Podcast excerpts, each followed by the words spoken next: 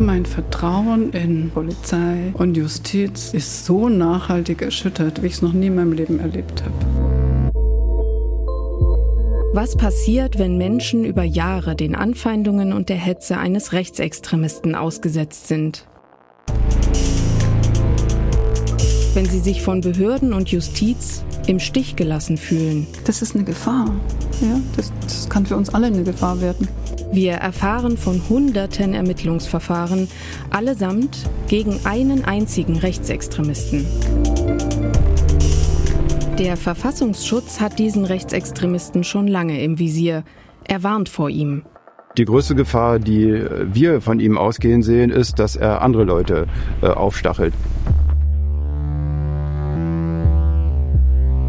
Aber Verurteilungen gibt es kaum. Und die Strafen sind aus Sicht der Betroffenen ziemlich milde. Sie verzweifeln regelrecht. Das ist nicht das, was ich von einem demokratischen Rechtsstaat erwarte und erwarten kann. Seit Jahren verbreitet der Rechtsextremist Hass. Im Netz, auf der Straße, bei hunderten Demos. Er verunglimpft Menschen und er macht sie zur Zielscheibe. Du merkst, dass es jetzt so eine Wegscheide ist, die dich nicht nur persönlich betrifft, sondern das ganze Land. Wie verteidigst du Demokratie? Dieser Rechtsextremist heißt Sven Liebig.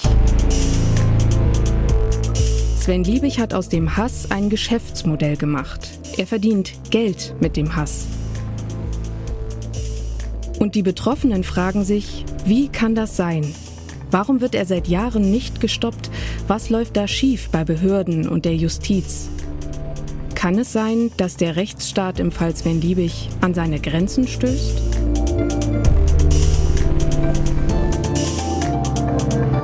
Antworten auf diese Fragen suchen wir im neuen Podcast Extrem rechts, der Hasshändler und der Staat. Eine ARD-Produktion des MDR in Kooperation mit dem RBB.